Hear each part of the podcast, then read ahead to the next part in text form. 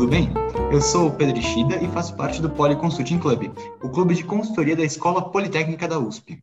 Seja muito bem-vindo ao Consulting Talk, um podcast onde trazemos todo mês um convidado que vive ou já viveu no mundo da consultoria empresarial, buscando aproximar você das experiências e da rotina de um consultor.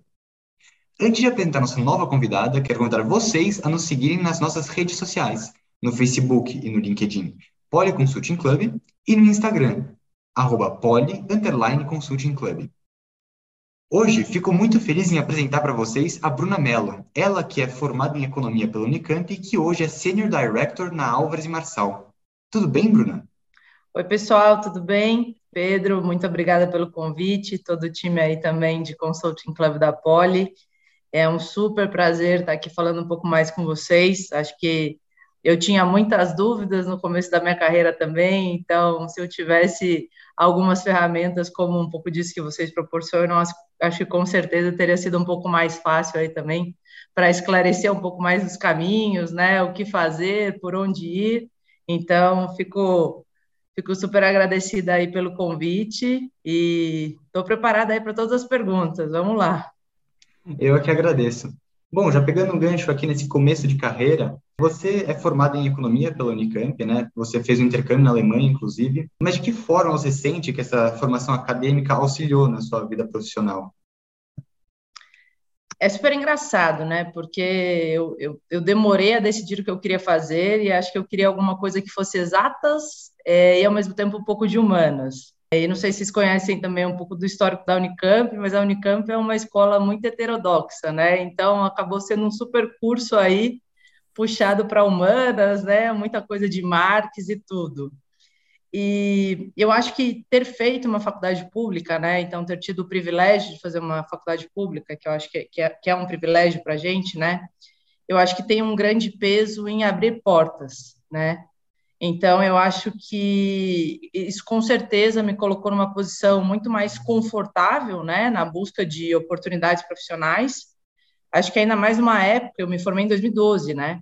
Então, acho que pouquíssimo a gente falava de processos às cegas, né, entrevistas às cegas. Então, eu acho que o cara crachá, a faculdade, o que você fez, contava muito, né? E eu acho que era quase como se fosse um carimbo, né? E, e, o intercâmbio, eu acho que ele colaborava com isso, né, em termos muito também de vivência cultural, né. Então, foi pouco tempo que eu fiquei na Alemanha, foram seis meses, mais no, no final da graduação, mas eu acho que traz, né, um pouco mais dessa bagagem de experienciar outras vivências, né, eu acho que isso acaba contando, né, não só no aspecto profissional, mas também no como você se relaciona, né, como você constrói toda essa sua rede de, de suporte, né, ao longo do caminho. Então, poxa, é, com certeza acho que ajudou muito, tá? Ainda mais no início. Com certeza, realmente. Seguindo aqui, é, agora já entrando um pouco mais na área de consultoria mesmo, eu queria saber o que te motivou a seguir essa carreira. É bem engraçado, assim, não foi algo também muito planejado, tá? Assim como a economia acabou sendo uma das escolhas intermediárias entre enfim, engenharia ou um curso de estatística que saiu no meu teste vocacional. Eu acho que quando eu estava me informando ali em 2011, 12, foi um boom de consultoria. Então, foi um boom de consultoria e de banco de investimento.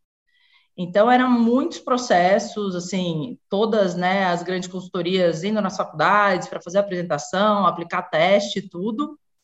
E eu estava voltando da Alemanha nessa época, na verdade, foi quase no meu último semestre de faculdade. E aí eu lembro que eu vi aquela pancada de processos seletivos, né? E eu tinha muito interesse em banco no início. Só que como o curso que eu fiz ele era integral, a gente tinha essa dificuldade de não conseguir vir para São Paulo fazer estágio. Então, querendo ou não, os bancos ainda queriam que a gente entrasse, enfim, né, num horário ou de manhã e saísse à tarde, e eu não era do curso da noite. Então, acabou dificultando a escolha por esse lado. E aí eu acabei recebendo, né, também a comunicação que a gente tem normalmente da Secretaria de Graduação, e veio um processo de consultoria, né, parecia consultoria, que era no caso da Alves. Falei, ah, acho que tem cara de ser consultoria, acho que bacana, né, vou prestar. E aí, enfim, acabei prestando é, e acabou dando certo. Enfim, acabei entrando em consultoria e sigo desde então, né? Ano passado fez 10 anos que eu tô, enfim, em consultoria e também na Álvares. Então, acho que não foi nada muito planejado, mas acabou sendo uma escolha muito bacana, assim, porque eu acho que é um, um ambiente super dinâmico, né? Então, eu acho que dificilmente eu, eu me, viri, me veria numa cadeira é, fazendo a mesma coisa todos os dias, né? Então, para mim, isso ainda acaba sendo bastante interessante. É, eu acho que para a gente que é interessado em consultoria, para o ouvinte também que muito provavelmente tem um interesse por essa área, é, esse é realmente um dos grandes pontos positivos, eu diria, da carreira, né? E, bom, você já tocou no, no ponto da Álvares e Marçal, né? E ela é conhecida realmente por prestar serviços de melhora de performance, de turnaround de empresas. É, mas você poderia explicar um pouco melhor o que são, né, o que é o turnaround de empresas, o que são os serviços de melhora de performance e, bom, as outras áreas de, de atuação da Álvares e Marçal é, como um todo. Claro, claro. A, a Álvares, ela teve um crescimento, assim, exponencial, se, se eu for colocar nos últimos 10 anos, né? Quando eu entrei na firma em 2011, a gente era por volta de 30 consultores. E hoje, enfim, se não está me falhando a memória, a gente já deve estar tá na casa aí de quase umas 800 pessoas, tá? Então, assim, foi um crescimento muito grande, né, em muito pouco tempo. E participar desse crescimento foi uma coisa muito legal, né, porque você vê a empresa se transformando, né, em novas áreas, se criando também, né. Então, hoje, a gente divide os nossos serviços né, em três grandes esferas de influência, que a gente chama. Então, a gente tem uma esfera que é a parte de consulting, a gente tem uma área que a gente chama de specialties, e também temos uma outra área de financial advisory special situations. Então, eu vou falar um pouquinho mais de cada uma delas para vocês também, obviamente um pouco mais resumido, mas, enfim, estou super à disposição para bater um, um papo depois mais longo sobre isso. E quando a gente fala um pouquinho da área de financial advisor, né, a gente tem duas grandes frentes de atuação aqui. A gente tem uma área que cuida mesmo desses grandes processos de reestruturação em situações especiais. Então, é toda essa parte de gestão de crise, né, de situações complexas em, em clientes, tá? Procurando sempre as melhores formas aí de como é que a gente gera valor, né, enfim, proativo é, e mesmo para a operação. E a gente tem uma outra área de administração judicial, então, normalmente nos processos né, que existem de recuperação judicial, tem sempre um administrador judicial apontado pelo juiz, que é como se fosse os olhos do juiz dentro do processo, para garantir que todo o plano né, e todas as coisas que foram acordadas, elas estão sendo cumpridas. E aí, acho que a área, enfim, mais bacana, a esfera de influência mais bacana, que não é a, a minha, infelizmente, é a parte de specialties, né? que é muito do que a gente fala de verticais de especialização, tá? Então, a gente tem aqui a área de real estate, né, que é toda a parte aí, enfim, de, de infraestrutura, né, e o setor de real estate. A gente tem uma parte de agro, então, olhando para né, esse setor do agronegócio como um todo. A gente tem a nossa prática de RIC, que é a prática de healthcare, né, que é toda a parte de saúde, enfim, focada em hospitais, operadoras de plano de saúde. Tem uma prática de setor público também, então essas grandes licitações e grandes processos, tá, de empresas públicas. Tem uma nova área que lançou esse ano que chama Mobility, então vai estar olhando assim toda essa parte também de mobilidade, né, como um todo. E a que eu mais gosto, que enfim, acho que foi criada tem uns dois anos, chama Sportainment, que é toda a parte de interação com esportes, que seja esportes a parte de clubes de futebol, ou mesmo a parte de esportes, né? Então, a gente vem falando muito de NFTs também. Então, poxa, é um mercado, assim, super bacana e acho que está super em, em alta, né? E aí, a última área de influência que a gente tem, que é onde fica hoje, né, a nossa área de transformação corporativa, ela é a área de consulting. E aqui a gente tem um pouco mais, né, de serviços de, de advisory mesmo. Então, a gente tem uma grande prática de infraestrutura e projetos de capital, que caminha junto com a nossa área também de disputas e investigações, que é basicamente tudo relacionado à engenharia, tá? Então, toda a parte de gerenciamento de obras, né, controles, monitoramento.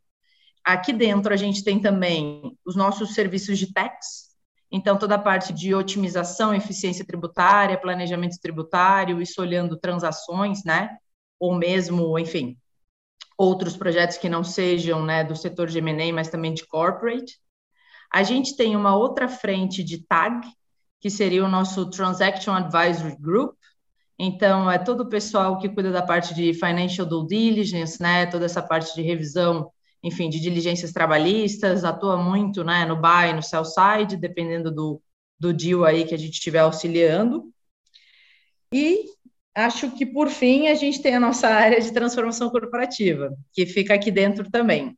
E aí, transformação corporativa, né, ainda tem algumas subdivisões também embaixo, né? Então, a gente fala bastante de verticais nossa que olham a parte de growth, né? A parte propriamente de operações. A gente tem nossas ofertas de human capital também, toda a parte de gestão de mudança. A gente tem o pilar de ofertas de M&A, tá? E também toda uma nova área agora de ESG também, que acho que é um assunto que está super em, em, em alta e, poxa, com certeza aí muitas empresas e muitos clientes vêm trabalhando também nessa pegada de carbono neutro, né, e menor emissão aí também de, de efluentes. Então, esse é um pouquinho a, a visão geral do que a Álvares faz, né, e é muito engraçado, porque eu acho que 2018 para frente, né, muita coisa veio, né, em, em, maior proporção aí em diferentes serviços, né? Então, quando eu entrei, era praticamente reestruturação, ponto, né?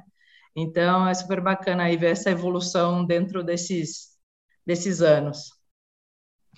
Muito legal, muito legal. É realmente um escopo de atuação bastante amplo, né? E é bem legal saber que esse escopo ainda está se expandindo, está se alterando. E, bom, uma coisa legal é que como você já está trabalhando há 10 anos né, na Álvares Março, você tem uma visão aí do tempo também. É, porque você entrou como estagiária e hoje você está no cargo de Senior Director, né? E, então, eu queria que você contasse um pouco da sua trajetória dentro da empresa é, e quais foram as diferentes funções que você acabou ocupando é, ou desempenhando ao longo da sua trajetória. Claro, e quando se fala 10 anos, né, é, é, bastante coisa, né, nos dias de hoje. Eu, eu brinco muito que eu acho que eu sou quase uma geração baby boomer, né? É, então, assim, é, eu tenho muito apego aonde eu estou, né? Gosto, enfim, dos relacionamentos, de trabalhar com as coisas que eu faço, né? E até foi engraçado, porque ano passado eu fiz 10 anos, né, de companhia, e eu mesmo fiz essa retrospectiva na minha cabeça, né, de como foi esse esse período todo, né? E entrando, né, assim, super nova, né, e numa firma ainda pequena, eu acho que eu tive assim, uma, uma oportunidade de fazer muitas coisas, né? E muitas coisas diferentes, assim. Então, meu início de carreira, né, eu fiz muito essa parte de, de reestruturação pesada, né, que a gente chama. Então, toda a parte de gerenciamento de liquidez, implementação de 13-week cash flow, renegociação com bancos, renegociação com fornecedores, modelagem financeira. Então, assim, trabalhei em uma série de clientes de autopeças, construção civil e outros setores fazendo muito disso. E acho que o bacana da Álvares, né, é muito essa questão do empreendedorismo mesmo, né, e como isso acabou se materializando nessas diferentes, enfim, áreas de atuação até que a gente tem hoje.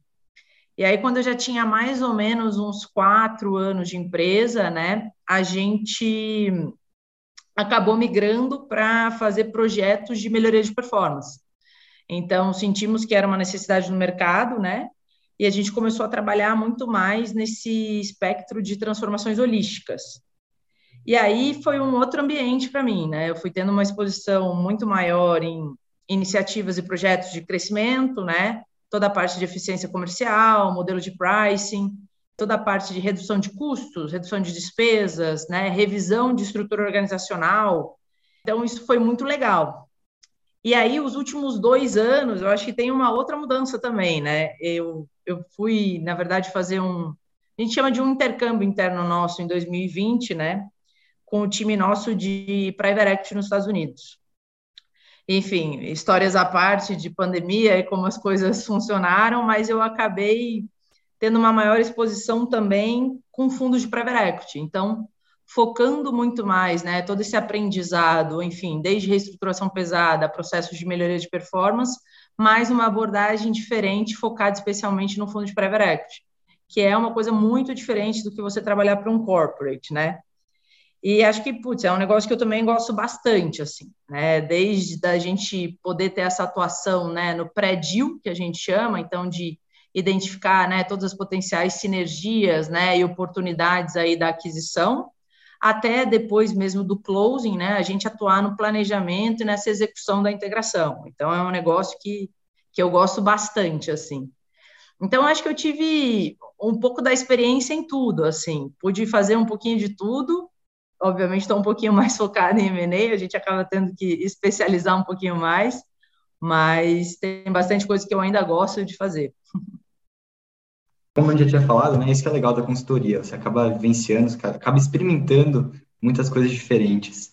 E, bom, você participou de vários projetos ao longo da carreira, mas eu queria saber de alguns projetos ou de um é, projeto que você se orgulhe bastante, que seja talvez o projeto que você mais se orgulha de ter participado na sua carreira de consultora.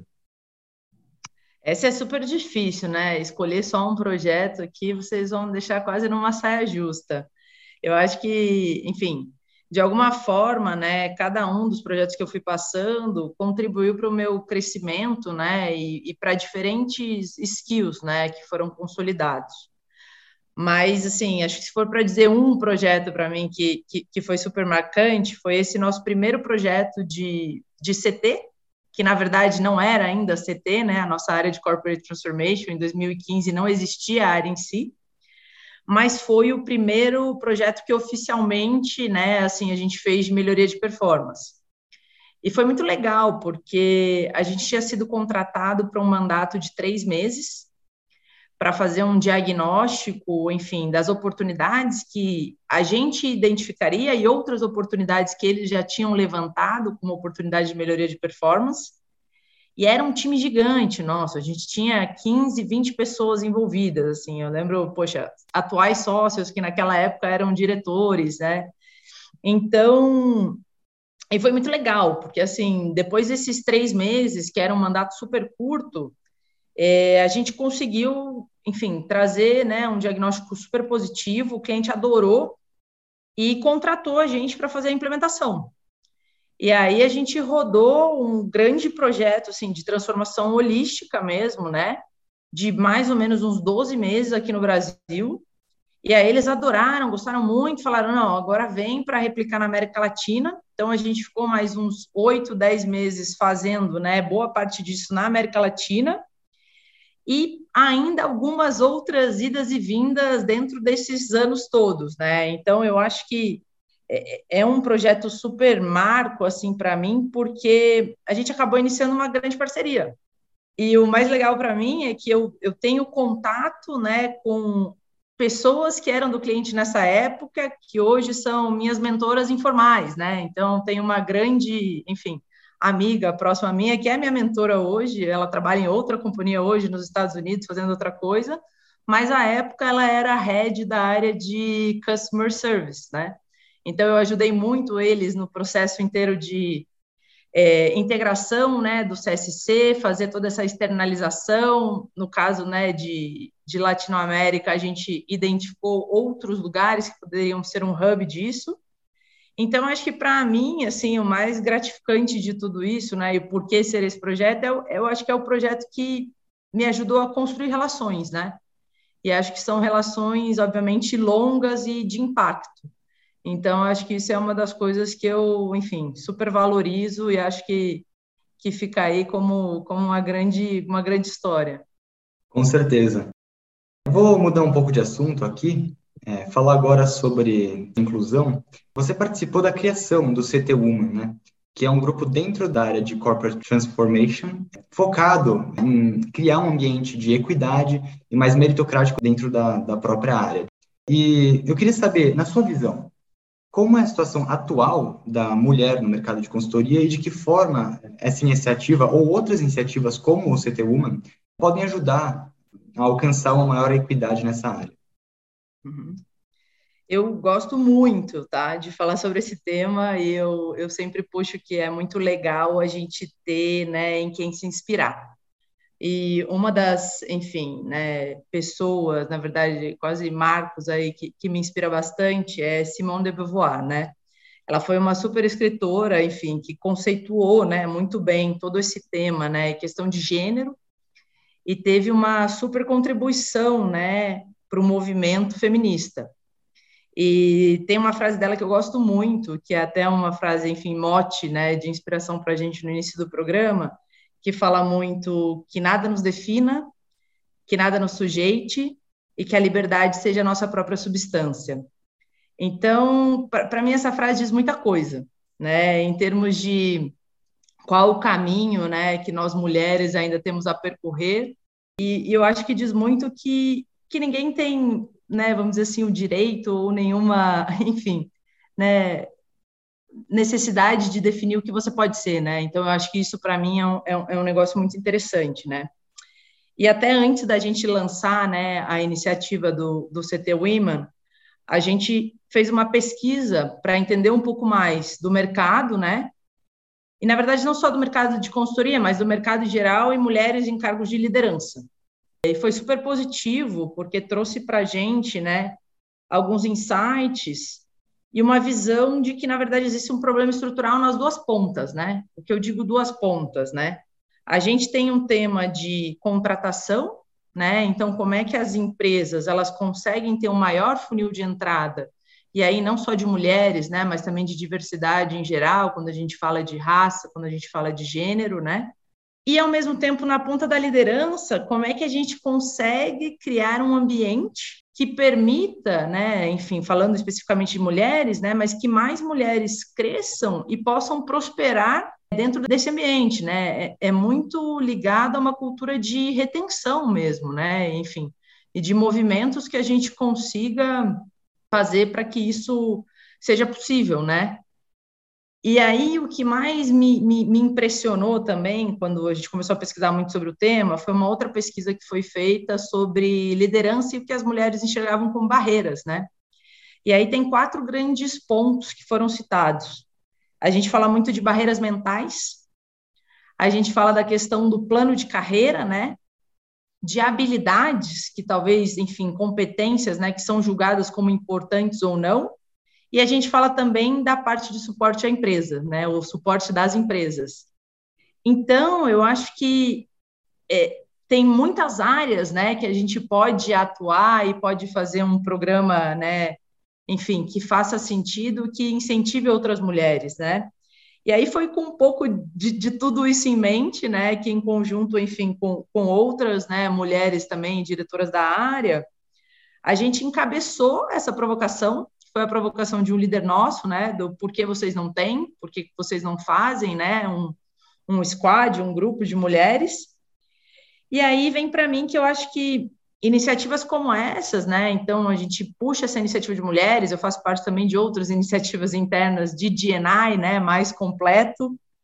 É, é, Para mim elas são necessárias, né? Porque eu acho que elas trazem, além de tudo, né? Obviamente você vai ver em pesquisas resultados positivos para a empresa, impactos, enfim, melhoria de EBITDA, etc. Mas eu acho que mais do que isso, elas trazem um sentimento de pertencimento né? Então eu acho que para mim, assim, todo mundo precisa se sentir parte de algo maior. E eu acho que cada uma aí tendo a sua contribuição, né, e conseguindo fazer sua parte, a gente cria uma unidade, né, e uma voz, obviamente, muito maior. E acho que isso para mim é uma das coisas mais, enfim, relevantes aí, importantes dentro desse processo todo. Nossa, muito legal, muito legal o ponto de vista, muito legal a reflexão. Mudando de novo de assunto um pouco, a pandemia, bom, claramente causou grandes mudanças em vários setores da economia, nos mais diversos setores da economia. E, bom, queria saber como ele afetou o setor de transformação corporativa. Eu acho a pandemia, né, nem sei se a gente pode dizer que acabou ainda, né, porque acho que a gente passa por tantas fases de idas e voltas, né, mas eu acho que foi, foi vencendo, né, um grande período mesmo de adaptação.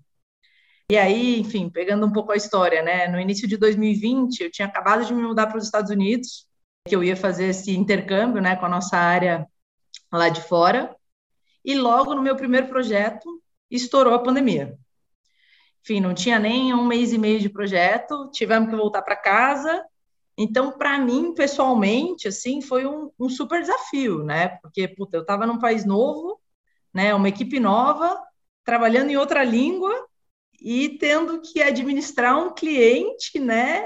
Enfim, num novo modelo de atuação, né? À distância, praticamente. E eu acho que, falando desse tempo que eu estava lá, né? Que foi, assim, o início da pandemia, para mim, o que, o que mais pegou, né? A economia dos Estados Unidos, ela foi super afetada também. E foi muito louco, porque a gente viu um movimento, né? muito grande de migração é, dentro das nossas áreas de atuação, né? Então, ao invés de a gente estar tá fazendo muitos projetos em melhoria de performance, a gente começou a fazer muita coisa que é uma vertical dentro de melhoria de performance, né? Nossa, que é da parte de CFO Services, né? Então, eu fiz muitos trabalhos de trazer visibilidade, visibilidade de fluxo de caixa, né? como é que o cliente poderia ter opções aí de renegociar, o que fazer, como fazer diferente, né? E aí a gente foi mudando um pouco, né, essas necessidades, enfim, de trabalhar num projeto de melhoria de performance em si, mas garantir algum tipo de, né, clareza, né, no momento de tanta indecisão, né? E eu acho que na sequência, né, desse desse movimento, por volta de 2021, já veio uma grande onda né, de processo de M&A.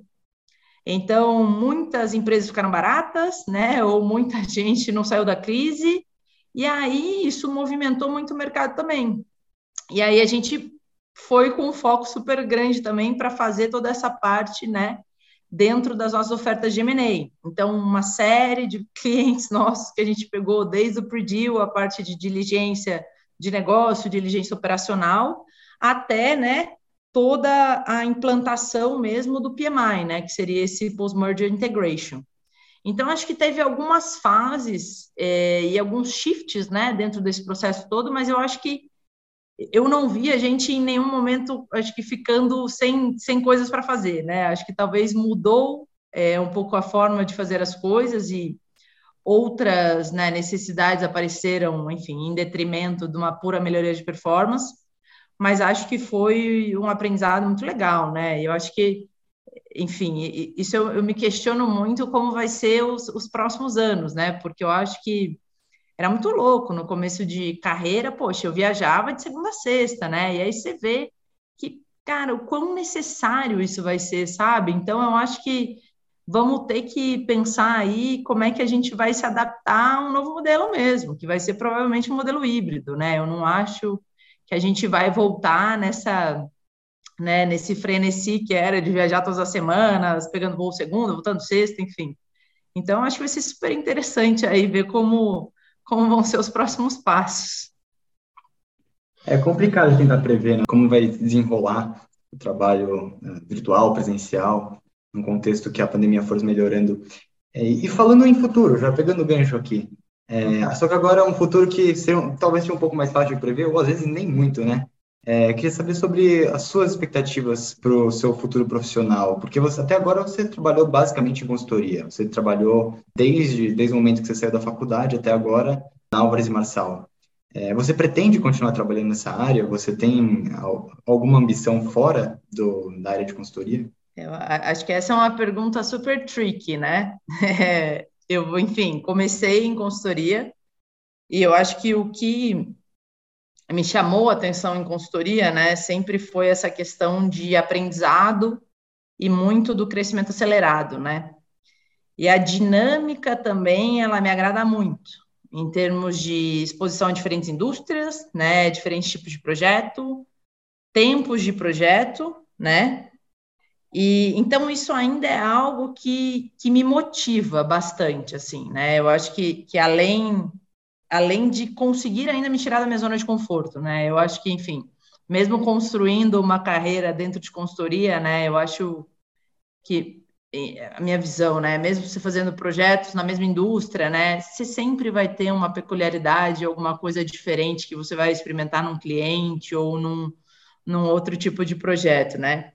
Então, o me tirar da minha zona de conforto e eu sentir que eu ainda sou desafiada, para mim é muito bom.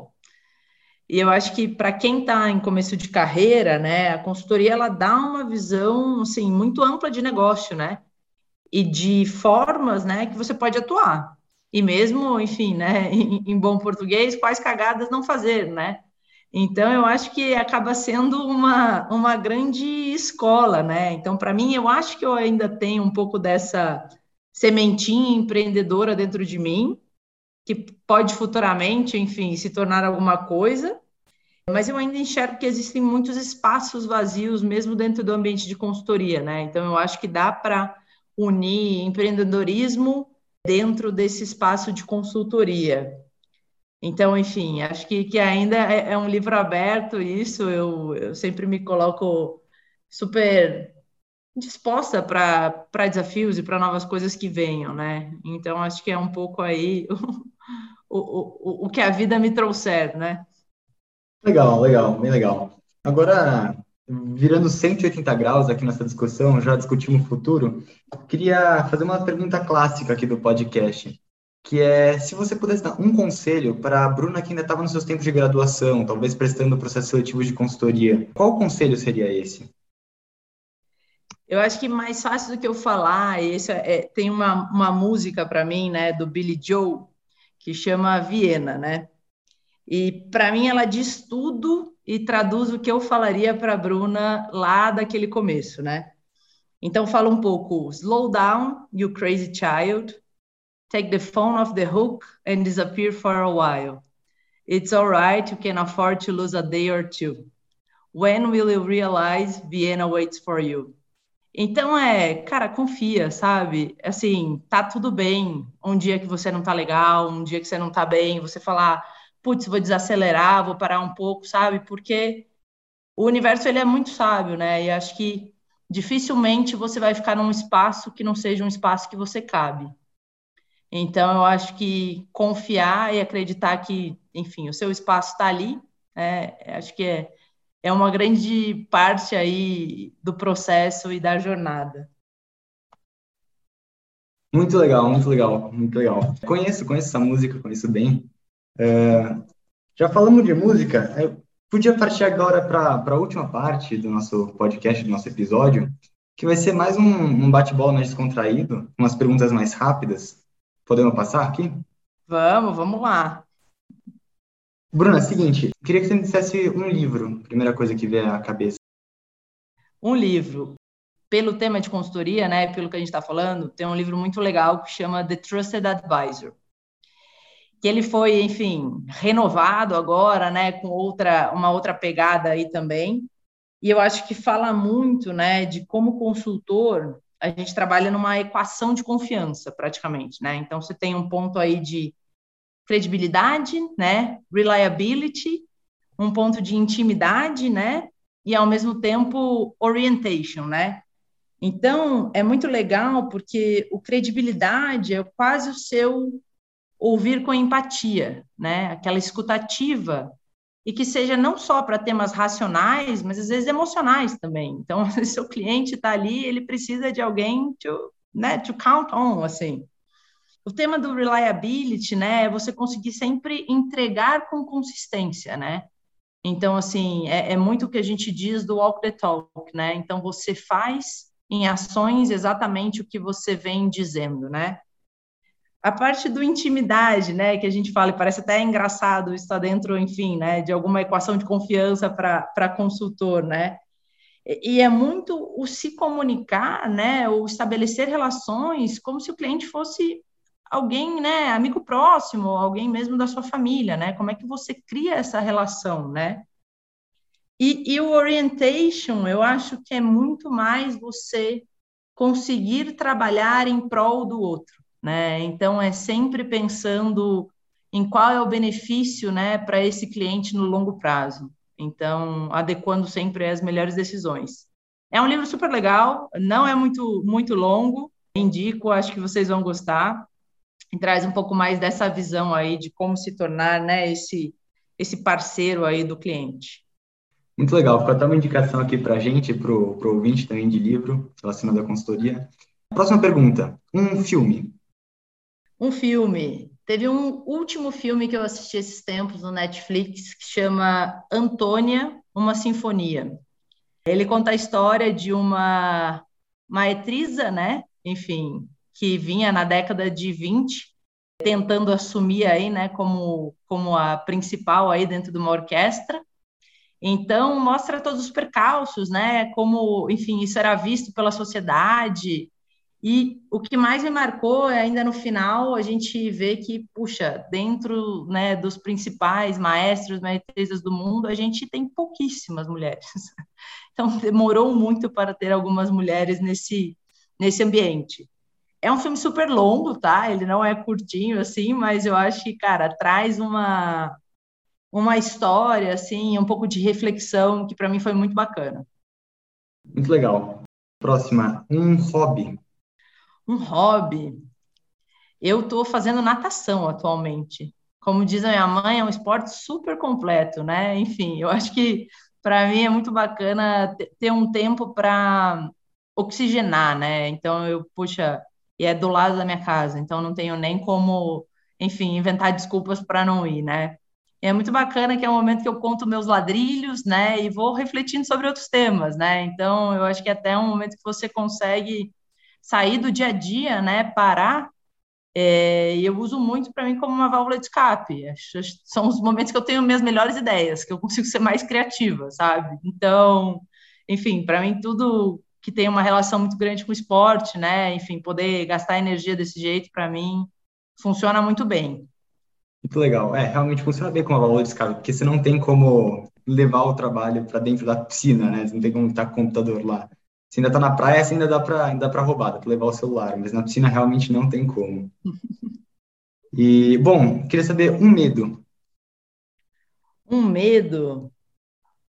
Não ter feito coisas por, enfim, medo de falhar ou medo de dar errado, né? Então, eu acho que deixar-me prender, né, por algum receio de que isso não possa dar certo, né? Então, eu acho que eu iria muito nessa linha e, e acho que tem um, posso, posso falar dois? Acho que talvez tenha um outro. À vontade. É, eu acho que também não buscar fazer coisas com propósito, né? Então, isso para mim é muito louco, porque ao longo, enfim, da minha vida e carreira, minhas prioridades foram mudando, né? Então eu acho que hoje para mim é muito mais legal fazer alguma coisa que tenha propósito e tenha um legado do que, sei lá, de alguma forma, enfim, sabe, crescer super rápido, enfim, virar sócia mais mais rápida e etc. Então é muito engraçado como muda, né? Então eu acho que é, acho que um medo é eu deixar de fazer minhas coisas com propósito, sabe? Então acho que eu colocaria esses dois aí. Muito bem. E última pergunta, um ídolo. Um ídolo? Cara, eu gosto muito da minha avó, assim, eu acho que ela é sensacional, assim, dificilmente pensaria em, em alguma celebridade e tudo, eu acho que, poxa, eu, eu perdi meu pai super cedo, né, e sempre me apoiei em mulheres fortes, né, então a minha avó é uma dessas, enfim, né? Você perder um filho antes, né, de você é uma coisa muito louca, assim. E eu acho que como ela sempre levou a vida de uma forma fácil, sabe? Leve, assim, sem, sem, sem grandes, grandes preocupações. Então, isso é algo que eu olho e, e, e eu quero para mim, assim, sabe? Então, eu falo, poxa, isso é um negócio muito bacana. Muito legal, muito legal. É, nosso episódio vai ficando por aqui. Queria aproveitar para agradecer é, a Bruna mais uma vez aqui pela disponibilidade, por ter conseguido achar um tempo aí na agenda corrida de consultora para falar aqui com a gente, para ter esse papo muito legal sobre consultoria e sobre a carreira dela também. Muito obrigado, Bruna. Super obrigada a vocês, meninos e meninas, foi muito bacana participar com vocês com certeza contem comigo aí para próximas, enfim, é, a gente fica aí sempre, sempre em contato. E agradeço também nossos ouvintes que ficaram até aqui e acompanharam nossa conversa.